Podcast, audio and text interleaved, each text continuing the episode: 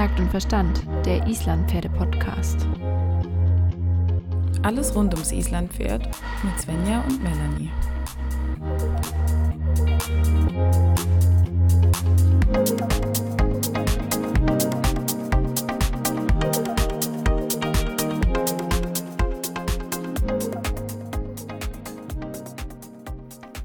Hi Melanie. Hallo Svenja. Wir sind heute schon wieder im Teltverhör. Ja, wir sind, wir sind sehr fleißige Tölt-Verhörer in der letzten Zeit. Ähm, aber es gibt viele Herzensthemen, die wir aktuell besprechen wollen und müssen. Ob der Notwendigkeit, weil sie gerade auch so ein bisschen mehr ähm, Visibilität in den sozialen Medien und auch sonst in der Pferdewelt bekommen. Genau, und gerade das heutige Thema ist wirklich eins, das wir besprechen wollen und müssen. Ja, das hast du jetzt sehr schön gesagt. Aber natürlich sind wir dafür äh, wieder nicht alleine unterwegs, sondern haben uns jemand Kompetentes an die Seite geholt. Sie war schon mal da. Herzlich willkommen, liebe Bala. Hallo zusammen. Ich freue mich wieder da zu sein. Mal zum ganz anderen Thema. Letztes Mal war es ja Rempass. Wir freuen uns sehr, dass du die Zeit gefunden hast, dich mit uns mal wieder zu unterhalten. Und ähm, wir haben dich auserkoren für unser Tölt-Verhör, weil wir wollen heute unbedingt über die Social License to Operate sprechen. Melanie, wie ist denn dir die Social License to Operate in den letzten Wochen aufgefallen? Und warum müssen wir unbedingt über dieses Thema sprechen heute? Wir müssen unbedingt darüber sprechen, weil es eigentlich darum geht, wie der Reitsport in der Gesellschaft wahrgenommen wird. Und Svenja, wir haben ja schon mal so ein bisschen über dieses Thema gesprochen, aber jetzt wollen wir eben genau auch nochmal über dieses theoretische Konstrukt ähm, und die Praxisanteile der Social License sprechen. Und das ist einfach total wichtig, weil es mittlerweile ähm, einen viel höheren Stellenwert bekommen hat. Man nimmt wirklich viele Diskussionen wahr. Es gab sogar auch Veranstaltungen von IPZV, FIVE und auch äh, der Schweizer Islandpferdeverbandes.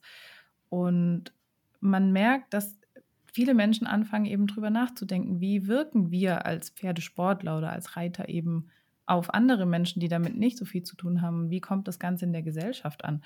Einiges wird kritisiert. Man hört zum Beispiel Stimmen, die reden, oh, auf den kleinen Ponys sitzen so viele große, schwere Menschen. Oder das ist jetzt nur eins von vielen Beispielen, die man langsam hört. Und deshalb haben wir gedacht, müssen wir dieses Thema unbedingt nochmal aufnehmen. Und Bala ist da ja auch, sagen wir mal, aktiv mit beteiligt. Ja, genau, das ist richtig. Die Bala ist aktiv daran beteiligt. Darüber wird sie uns bestimmt gleich noch ein bisschen mehr erzählen. Aber Bala, zum Anfang, bitte erzähl uns doch mal, was ist die Social License to Operate überhaupt? Also ich denke, Melanie hat das schon eigentlich recht gut zusammengefasst. Äh, Social License to Operate kommt jetzt nicht ursprünglich aus dem Pferdesport, sondern das ist ein allgemeiner Begriff, der in verschiedenen Branchen verwendet wird. Und es geht grundsätzlich darum, ja, also eben eigentlich die Akzeptanz, das zu tun, was wir tun in der Gesellschaft. Und das ist natürlich jetzt gerade im Pferdesport, was ja in ganz vielen Bereichen auch eine Freizeitbeschäftigung ist und nicht unbedingt eine große Notwendigkeit. Also Jetzt gerade im mitteleuropäischen Raum gibt es ja eigentlich nur noch wenige Menschen, die das Pferd jetzt wirklich fürs Überleben brauchen, sondern das ist in ganz, ganz vielen Sparten wirklich reine Freizeitbeschäftigung und dann bei den Berufsleuten natürlich dann auch der Beruf. Aber wie wird das wahrgenommen? Wie wird das auch außerhalb der Pferdewelt wahrgenommen? Und wie können wir unsere Berechtigung erhalten? Diesen für uns doch sehr schönen Sport auszuüben. Ja, weil wir haben es ja auch einfach mit lebenden Wesen zu tun und das ist nochmal ein bisschen was anderes. Ich meine, teilweise wird in der Gesellschaft ja diskutiert, ob man weiterhin Motorsport betreiben soll. Da geht es nicht um Sport mit Lebewesen, sondern einfach nur um Motoren, die irgendwelche Abgase ausstoßen. Genau, das sind so die ganzen Aspekte, oder? Das ist jetzt ein anderer Aspekt, Umweltverschmutzung sozusagen. Das ist natürlich auch, ich meine, Social License to Operate umfasst natürlich ganz, ganz viele Themen. Ähm, das Wichtigste für uns ist sicher das Pferdewohl, die ethischen Aspekte ähm, im Umgang mit den Pferden, im Gebrauch der Pferde und so weiter und so fort. Aber wenn wir die ganzen Dinge anschauen, die, die da reinspielen, dann ist ja zum Beispiel auch Umweltbelastung in der Sache Pferdehaltung. Wenn wir aufs Turnier fahren, das ist jetzt im Islampferdesport vielleicht nicht so üblich, aber im Springsport, im Dressursport werden die Pferde um die ganze Welt geflogen. Das ist dann natürlich nochmal ein anderer Aspekt, der da auch reinfließt. Also ihr seht, das ist ein wirklich weit umfassendes Thema und diese Social License to Operate, die umfasst eigentlich all diese Sachen. Und ich denke, das, was uns als Pferdebesitzer, Pferdehalter, Reiter vielleicht doch jetzt im Moment noch am meisten beschäftigt, ist halt der Umgang mit dem Pferd. Pferdewohl, Tierschutz, diese Aspekte. Pferdewohl und Tierschutz sind ja auch wirklich zentrale Punkte beim Umgang mit dem Pferd für uns und aber auch Themen eben wie Nachhaltigkeit und Umweltschutz werden noch immer brisanter werden, vor allen Dingen auch in der Zukunft. Ähm, du hast jetzt gesagt, dass es eben um die Akzeptanz in der Gesellschaft geht. Das klingt jetzt ja erstmal so ein bisschen theoretisch. Kannst du denn für uns nochmal sagen, wie will die Social License to Operate es schaffen, eine Akzeptanz in der Gesellschaft für das Thema zu bekommen?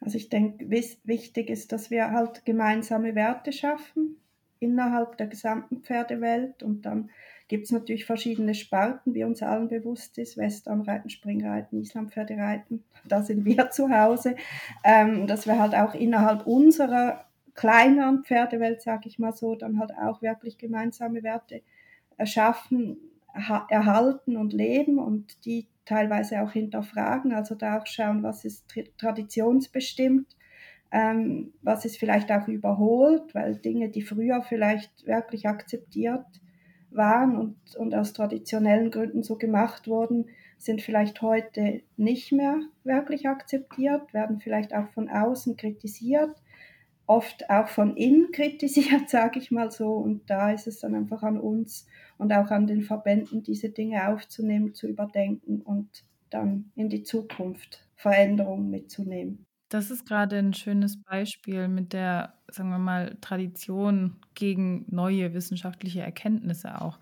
Also erkennt man ja, mir fällt jetzt als spontanes Beispiel ein, die Dominanztheorie, dass der Mensch eben immer das dominante Oberhaupt sein muss und das Pferd sozusagen beherrschen muss. Ähm, und die neuesten Erkenntnisse funktionieren eben so, dass wir das Pferd nicht mehr beherrschen müssen, sondern dass wir eben auch einen anderen Umgang pflegen können, um genau die gleichen Ziele zu erreichen. Und wie, wie schafft man denn das, ähm, so diesen Wandel voranzutreiben? Spielen da vielleicht auch die Medien eine große Rolle?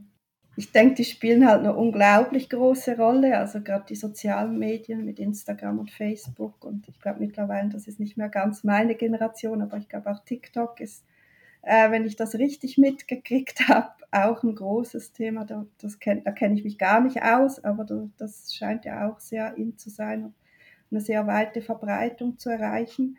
Und dadurch ist es natürlich einfach auch für alle zugänglich. Es ist unglaublich schnell was geteilt in alle Welt. Das sieht man ja auch, wenn wir jetzt, wenn ich jetzt auf meinen Instagram-Kanal komme, dann sehe ich auch, wie die in Pakistan über den Asphalt Rennpassrennen reiten und sowas. Ja, das kann Und das war auch. natürlich den Leuten, ich sage jetzt mal, vor ein paar Jahren noch gar nicht bewusst. Also wir haben mit den sozialen Medien natürlich Möglichkeiten, ähm, die, die uns auch helfen können. Und gleichzeitig ist es natürlich auch so, dass wenn da mal was draußen ist, dann ist es draußen. Es kann von allen kommentiert werden, es kann geteilt werden, es kann auch in Ausschnitten geteilt werden und kann natürlich sehr zum Positiven beitragen und kann gleichzeitig oder dann im anderen Fall halt auch unglaublich negative Auswirkungen haben auf uns oder auf unseren Pferdesport. Gerade jetzt zum Beispiel TikTok oder so hat ja eine unfassbare äh, potenzierende Kraft. Ne? Also wenn du etwas, etwas postet, was irgendeine Emotion oder ein Interesse erweckt, dann wird es ja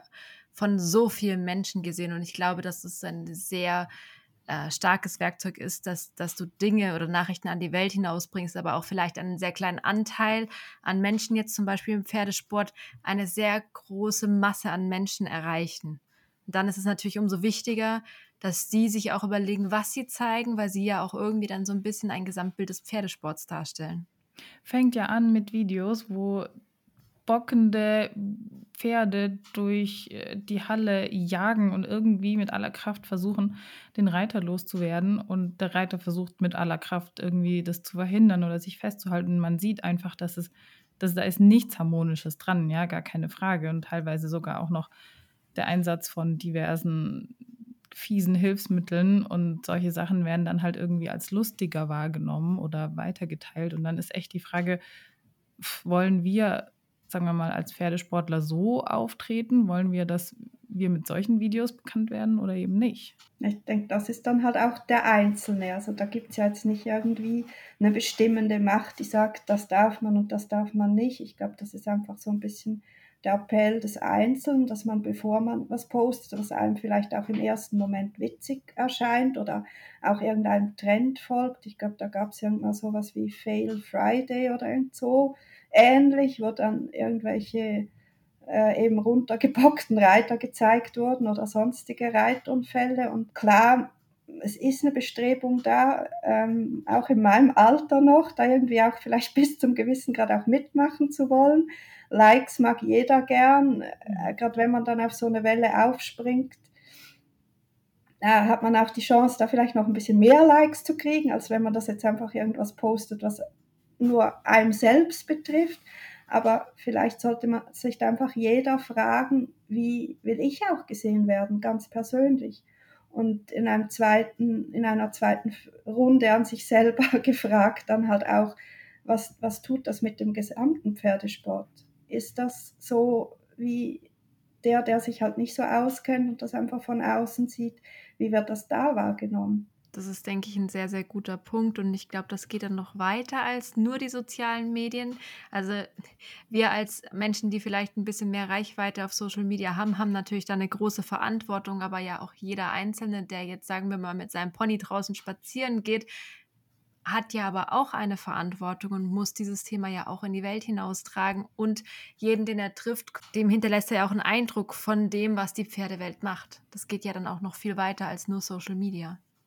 Ja, da sind wir dann wieder im realen Leben angekommen. Das vergisst man ja heutzutage manchmal auch. Und da hast du recht. Das geht vom Waldspaziergang bis hin zum Abreiten auf dem Turnierplatz. Da sind alle Aspekte da. Und ich glaube, da ist einfach halt die erste Frage, die man sich meiner Meinung nach stellen soll, bin ich fair gegenüber, gegenüber meinem Pferd? Das finde ich ist da die wichtigste Frage und die andere dann halt auch, wie wirke ich äh, der Familie gegenüber, die vielleicht sonntags an mir vorbeispaziert und, und wie wirke ich den Kindern, die beim Turnier zuschauen und mich vielleicht als Vorbild sehen und auch so werden wollen. Das sind so Dinge, die man sich halt vielleicht fragen soll. Also ist die Social License to Operate nicht die Verantwortung von Vereinen oder Institutionen, sondern eigentlich ja die Verantwortung von jedem von uns. Ja, ich denke, da können Vereine und Institutionen noch so viel Arbeit leisten, wenn die Mitglieder, jetzt in unserem Fall die Islampferdereiter, jeglicher Sparten nicht mitziehen dann prägen die natürlich unser Bild mit, egal ob das Turnierreiter sind, ob das Freizeitreiter sind, ob das was auch immer diese Leute mit dem Islampferd verbindet und was sie mit dem Islampferd tun möchten, das muss da gelebt werden. Da kann die BZV oder der IBVCH oder die FIVE noch lange sagen, so und so und so und so. Ich meine, solange das Einzige, was wahrscheinlich greift, ist, wenn dann irgendwann das so daneben geht, dass halt dann die, das Tierschutzgesetz der Länder anfängt zu sagen, das geht nicht und das geht nicht. Und uns dann von außen reguliert. Und das ist natürlich immer eine recht doofe Situation. Ich, ich denke, es braucht Tierschutzgesetze, da will ich mich absolut dafür aussprechen, nicht, nicht falsch verstehen. Ähm, die braucht es unbedingt, aber ich denke, wenn dann das Gesetz im Kleinen dann eingreift und uns vorschreibt, was wir noch tun dürfen und was nicht in gewissen Situationen beim Reiten, dann sind wir dann irgendwo angelangt, wo es schwierig wird. Und daher halt schauen, dass, dass wir selber uns an, an die Regeln der Verbände halten und, und uns da gut verhalten, sodass das nicht passiert und dass wir uns selbst regulieren können und nicht dann schlussendlich vom Gesetz reguliert werden. Jetzt sprichst du gerade genau das Thema an, was ich auch ansprechen wollte, und zwar das Thema Regeln, Reglements und Vorgaben. Ähm, das ist ja dann schon die Aufgabe der Verbände, hm, da gewisse Regeln zu schaffen. Und ein Beispiel, was mir da einfällt, ist ähm, das Beispiel des Barrens im Springreiten. Wenn wir zurück überlegen, wie lange das gedauert hat, bis das jetzt letztendlich verboten worden ist, auch von der FN, und die das mit aufgenommen haben in die verbotene Liste der Trainingsmethoden. Ähm, das war auch eine krasse Diskussion. Aber genau solche Methoden sind wahrscheinlich eben nicht nur in diesem sehr großen Springstall angewendet worden, sondern auch in vielen anderen kleinen, weil das genau solche Menschen sind, die eben als Vorbild auftreten. Und wenn man dann irgendwie durch einen Kurs oder irgendwas mitbekommt, welche Methoden benutzt werden, dann versucht man das vielleicht auch im kleineren zu machen. Und da finde ich schon extrem wichtig, auch immer wieder neue Regeln ähm, zu schaffen, vielleicht alte Regeln über Bord zu werfen oder neue hinzuzunehmen oder das immer wieder zu überprüfen.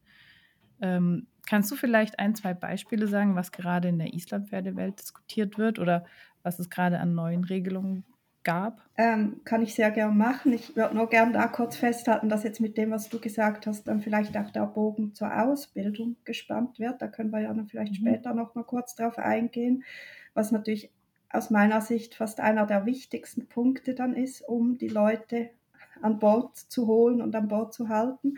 Aber jetzt nochmal zurück zu, zu Reglementen. Ich denke, das, was jetzt gerade äh, in aller Munde ist im Islampferdesport, ist die Anpassung ähm, betreffend Ausrüstung. Also, dass wir jetzt da ähm, in der Five eine Liste von Erlaubten gebissen haben.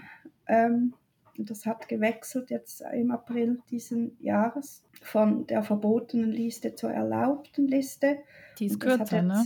Die ist kürzer, ja, die ist deutlich kürzer und in vielen Dingen auch recht klar. Und sicher ist es jetzt so, dass, dass man damit jetzt an, gerade angefangen hat zu arbeiten. Das führt auch manchmal noch zu Fragen. Das, das war auch allen bewusst, die diese Liste erstellt haben und das wird auch rege diskutiert in den Richtergremien und da wird auch ausgetauscht und ich denke mir, dass wir dann auf nächstes Jahr dann auch nochmal vielleicht ein paar Anpassungen da haben werden oder ein paar ähm, Ausführungen mehr, um, um Missverständnisse da auch vorzubeugen. Ähm, das ist jetzt sicher so das Aktuelle, was gerade da ist und was zum Beispiel, denke ich, eine, eine wichtige Regel war, die ist jetzt schon einige Jahre alt, ist die Blutregel. Also, dass wenn ein Pferd aktiv blutet, dass es vom Wettkampf ausgeschieden wird. Das war ja auch, also das war vor 20 Jahren oder 25 Jahren noch nicht zwingend der Fall. Also da ist es halt dann leider auch immer so, dass dann Beispiele oder Sachen, die man erlebt als Richter auf dem Turnier oder als Sportverantwortlicher, ähm, dann halt oft auch zu neuen Regeln führen. So ganz in den Anfangszeiten war ja das ganze Beschlagsthema ein Riesending. Ich weiß das sehr genau, weil mein Vater damals als, als Five-Präsident sehr involviert, involviert war. Und da wurde natürlich dann, als die Reglements noch nicht, noch nicht so klar waren, halt sehr ausprobiert. Mhm. Teilweise sehr auch von den Settlern inspiriert. Ähm, und das wurde dann halt wirklich auch unterbunden. Und da ist ein sehr, sehr striktes ähm, Beschlags- und Ausrüstungsreglement entstanden, was zum Beispiel auch Boots oder Glocken oder so anbelangt, dass wir dann ein sehr klares Gewichtslimit auch haben. Mhm. Und ich denke, das sind alles Dinge, da hat die Five und die dazugehörenden Landesverbände natürlich auch gute Arbeit geleistet und in diesem Sinne dann auch aktiv gehandelt und das unterbunden. Jetzt sind so Beispiele wie die Blutregel sind ja schon sehr extreme Beispiele und da musste es ja schon auch ein Stück weit kommen, dass man solche Regeln und Verbote eingeführt hat. Gibt es denn auch eine Tendenz dazu, aufgrund zum Beispiel von wissenschaftlichen Erkenntnissen Regeln früher einzuführen, dass eben es nicht zu diesen Extremsituationen kommen muss? Ja, die Frage ist halt immer eben, Blutregel klingt jetzt natürlich sehr dramatisch. Das kann aber auch sein, dass ein Pferd sich einfach blöd tritt. Und mhm. dann blutet es ja auch. Also ich denke, da darf man jetzt nicht unbedingt an, an blutende Mäuler denken. Klar kann man das jetzt nicht sagen, dass das nie vorgekommen ist, aber es ist natürlich, es bezieht sich auch darauf, dass sich ein Pferd vielleicht einfach tritt, äh, weil es sich vielleicht auch erschrickt äh, und einen Fehltritt macht oder so. Und das ist auch, das geht auch unter Blutregel. Also es ist eigentlich völlig egal, warum das Pferd blutet, auch wenn es jetzt nicht unbedingt eigenverschuldet war oder auch nicht unbedingt die Schuld des Reiters war. Wenn es aktiv blutet, ist es raus.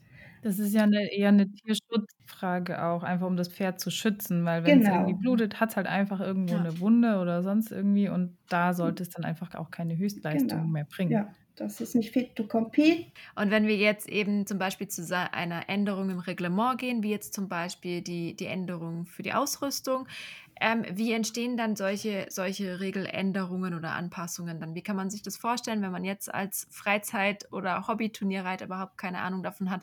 Wie werden denn solche Regeln dann festgelegt bei der Five? Also da gibt es ein, ein, Sportkomitee und da gibt es auch eine Arbeitsgruppe in diesem Sportkomitee, das dann für die, zum Beispiel jetzt für die Ausrüstung verantwortlich ist und da dann auch Vorschläge macht. Alle aktiven Pfeifrichter können natürlich jederzeit Vorschläge machen, auch die ganzen Sportkommissionen oder wie die auch dann immer heißen in den verschiedenen Ländern. Ähm, oder einfach die Mitgliedsvereine der Five können natürlich auch Vorschläge machen und das wird dann da alles zusammengetragen und ausgearbeitet.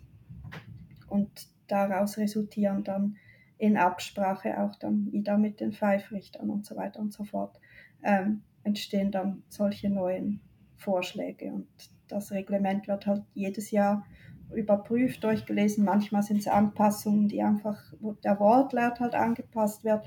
Manchmal gibt es wirklich Regeländerungen und das wird dann immer Anfang April, also auf Anfang April wird das dann quasi öffentlich gemacht und dann gelten die neuen Reglemente. Das bedeutet auch, dass diese Regeln basieren auf einer gemeinschaftlichen, auf einer Gruppenentscheidung. Das macht niemand im stillen Kämmerchen alleine, sondern da steckt ein ganzes Komitee dahinter, viele Experten, die sich mit diesem Thema auch wirklich befassen und sich auch wahrscheinlich sehr viele Gedanken darüber machen. Ja, und da werden natürlich auch auf neue Erkenntnisse eingegangen. Also wenn es jetzt neue Studien gibt, wenn es äh, neue Überlegungen gibt, auch zu gewissen Ausrüstungsmaterialien zum Beispiel, dann wird das natürlich sehr stark berücksichtigt. Da geben sich Leute echt Mühe und wenden viel, viel, viel Zeit auf dafür, dass unser Reglement ja den Zeiten entspricht, sozusagen, wenn man das so sagen kann. Jetzt haben wir viel über Reglements gesprochen, Regeln, Vorschriften, bis hin zu Gesetzen. Aber es gibt ja noch ein paar Stufen davor. Und wie können wir denn das positive Bild auch irgendwie ein bisschen mitbestimmen. Also klar, wir können beim Spaziergang den Spaziergänger nett grüßen und so weiter, aber es geht ja noch darüber hinaus. Was kann ich jetzt als Privatperson tun für mich und meine Pferde und den Pferdesport, um da einfach auch am Ball zu bleiben? Also ich denke, da hatte Melanie ja vorhin schon mit den Kursen, halt eher dann im Negativbeispiel, das ziehen wir jetzt rüber im Positivbeispiel, ähm, ist schon mal darauf eingegangen. Ich denke, Ausbildung ist immer ein wichtiger Aspekt und je mehr man weiß, je fitter man selber auch ist und je besser man aufs Pferd eingehen kann, desto mehr hilft man mal zuerst seinem eigenen Pferd und, und damit dann auch der ganzen Sache. Und ich glaube einfach, Wissen schützt auch bis zum gewissen Grad und, und, und hilft einem, pferdegerechter zu handeln. Und da ist es dann halt auch wichtig, um nochmal kurz auf, auf, auf die ähm, Dinge, die Melanie vorher erwähnt hat, zurückzukommen. Da ist es dann halt schon auch wichtig, dass man sich vielleicht auch ein bisschen hinterfragt, wo man diese Ausbildung genießt und dass wenn man halt dann da zu sehr in so einen Zug reinkommt und, und Dinge einem als komplett normal hingestellt werden, die absolut gar nicht pferdefreundlich ist, dass man sich da auch traut, sich hinzustellen, zu sagen, das stimmt für mich nicht, das, das geht nicht, da kriege ich Bauchschmerzen, wenn ich mir das anschaue. Und, und dann auch mutig zu sein und für sein Pferd und für sich selber einzustehen und zu sagen, nee, da mache ich nicht mit. Und ich glaube, das ist ein wichtiger Punkt, weil ich hatte jetzt gerade Kurs am Wochenende und da hat mich dann auch, hat dann jemand gesagt, ja, ich versuche immer das zu machen, was, was ihr Trainer mir sagt. Und dann habe ich gesagt, das ist ja nett, aber das möchte ich nicht. Wenn ich dir was sage, das für dich nicht passt und das du nicht verstehen und nicht nachvollziehen kannst und wo du vielleicht so das, sogar das Gefühl hast, das schadet deinem Pferd, dann sag's. Und dann such ja. den die, den Austausch mit dem Trainer und wenn der dir ganz plausibel erklären kann und für dich nachvollziehbar aufzeigen kann, warum das jetzt vielleicht doch wichtig ist, weil Training, das hatten wir ja auch schon, ist nicht nur immer 100% angenehm für beide Beteiligten, denke ich mir mal.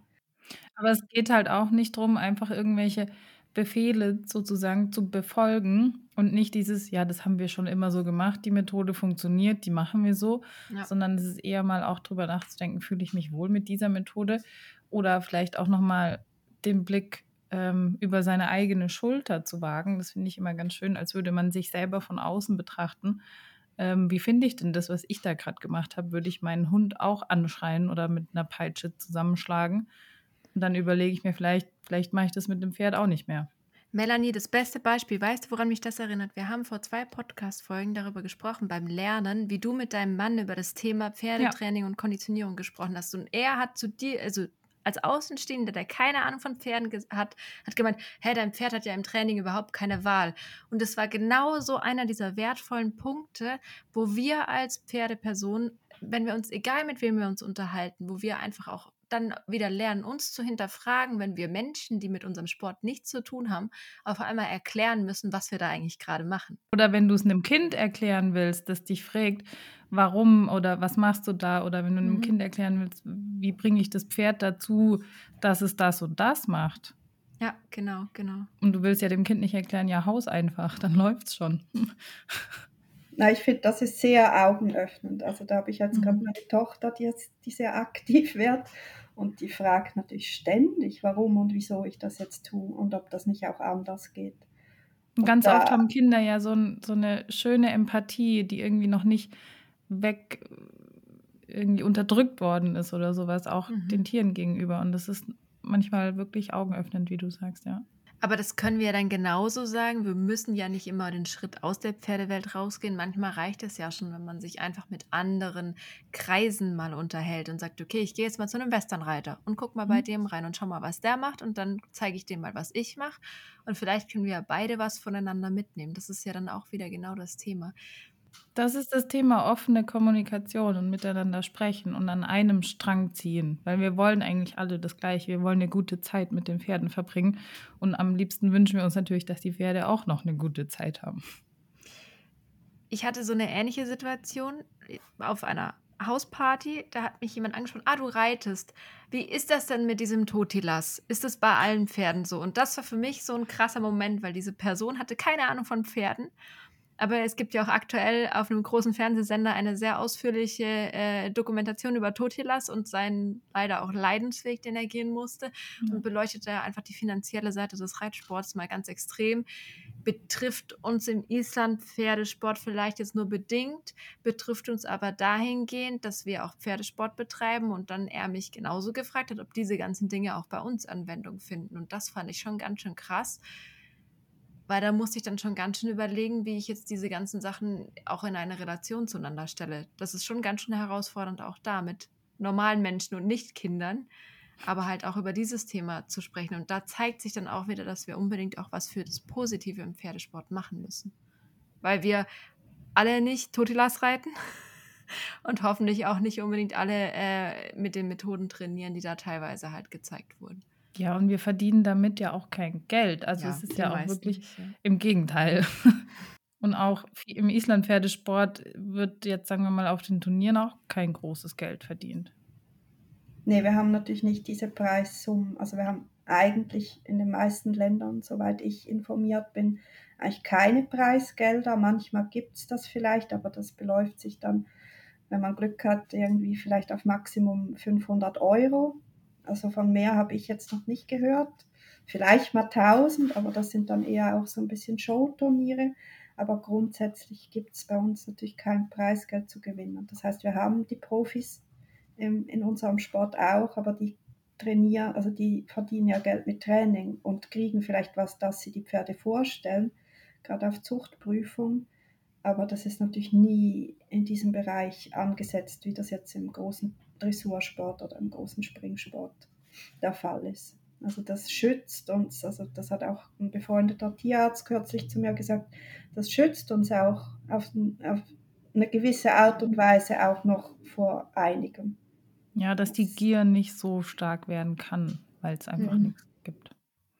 Ja, also ich denke, das Thema, Thema Gier und, und, und Geld und Konsum und Macht ähm, spielt hoffentlich bei uns auch weiterhin nicht so eine große Rolle, sondern es geht auch wirklich darum, dass wir uns an unseren Islampferden erfreuen können und vor allen Dingen auch wirklich für die Sache kämpfen, zu sagen, okay, wir wollen schöne Reiter-Pferdpaare sehen auf den Turnieren. Wir wollen tolle Pferde, stolze Pferde, gesunde Pferde, die mit Freude dabei sind und so halt auch einfach unser Hobby, was es für, sagen wir mal, die meisten ist, auch einfach weiterhin pflegen können und auch einfach Spaß daran haben. Ich glaube, das ist so ein bisschen das.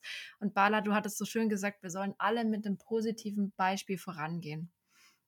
Und seit du das gesagt hast, hat sich das schon so ein bisschen bei mir eingebrannt, dass ich sage, mhm. ja, man kann ja auch einfach mal nur die Freude, die man an den Pferden hat, teilen und zeigen, ohne dass es immer gleich einen kompetitiven Charakter haben muss und nicht immer dieses höher, schneller, weiter, besser, sondern auch einfach mal die sich wieder auch daran erinnern, für was wir das eigentlich alles machen. Und das sind meistens die Momente, die keiner sieht und mitbekommt. Das sind die, wenn wir alleine von mir aus am Schlackerzügel durch den Wald tüdeln und einfach eine total entspannte, schöne Zeit mit unseren Pferden haben.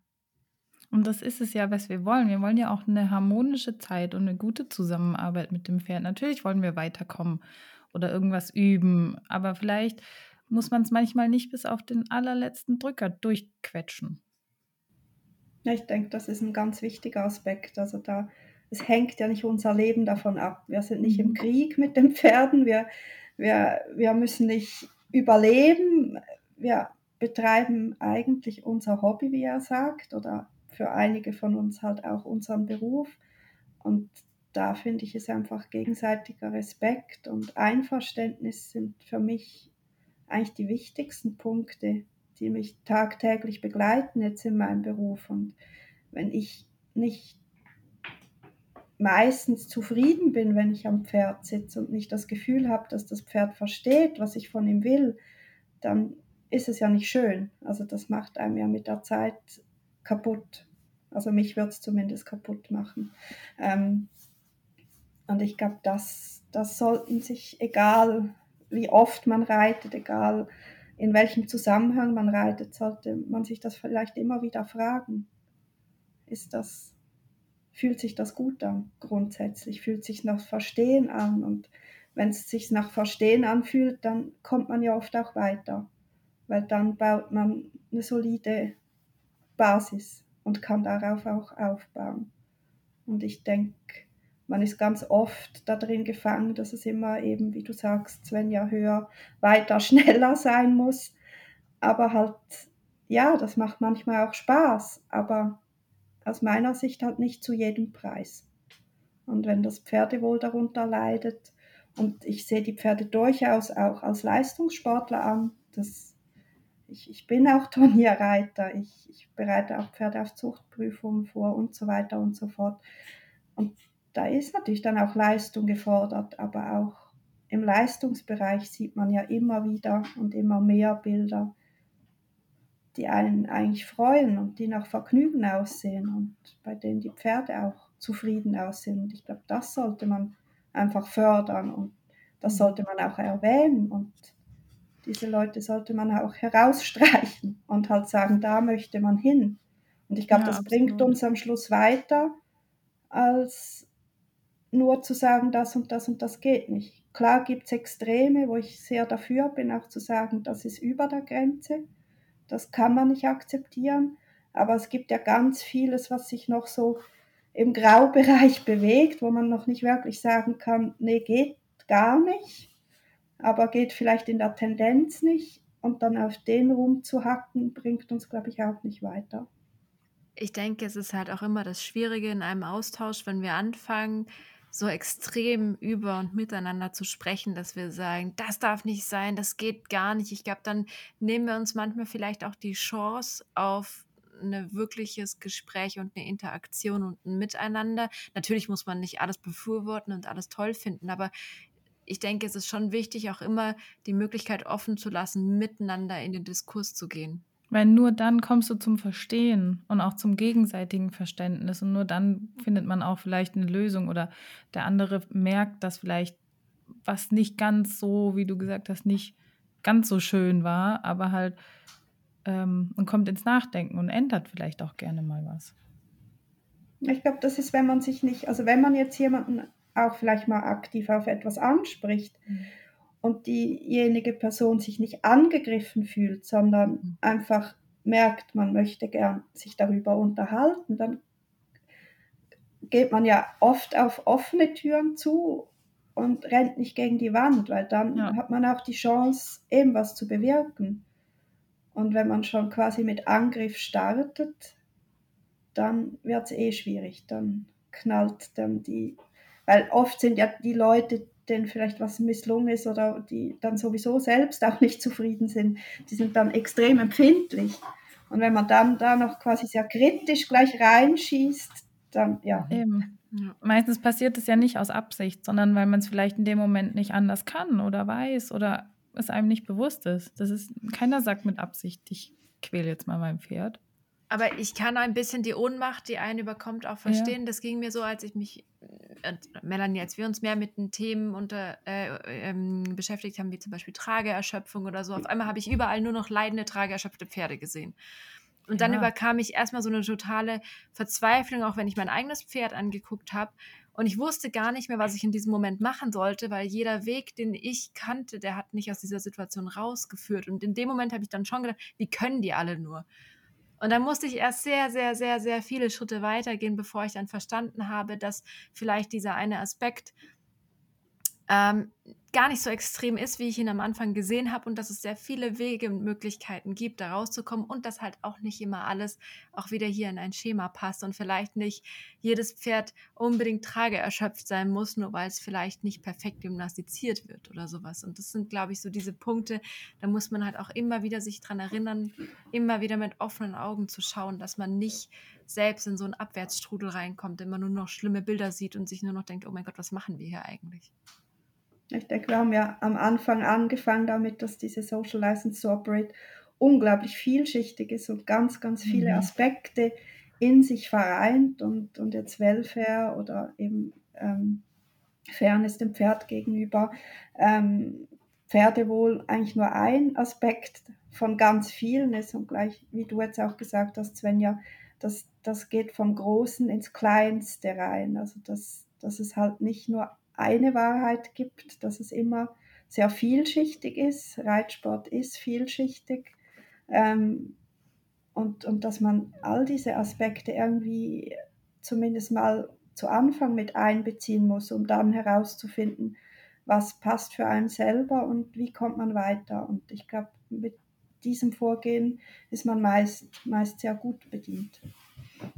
Ja, dass man einfach ins Nachdenken kommt. Ich glaube, das ist total wichtig. Mhm. Und trotzdem Vertrauen drin hat, was man tut.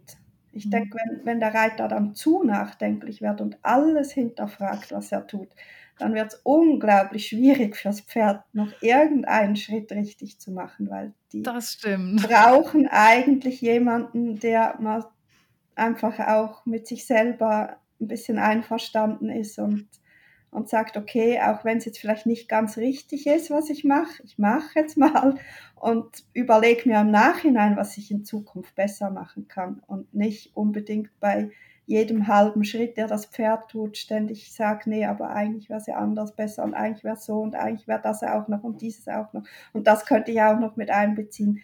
Dann hat man am Schluss einen Knopf in den Füßen und kommt nicht vorwärts. Ja. Ich glaube, das ist auch was, was ich immer versuche, auch meinen Reitschülern mitzugeben. Man macht Fehler, das ist menschlich, aber ab und zu ist es einfacher, die vielleicht auch, wenn das nicht schlimme, bösartige Fehler sind, sondern halt Fehler, die einfach passieren, muss man die vielleicht auch mal mit Überzeugung begehen, um dann herauszufinden, wie man es in Zukunft anders machen soll.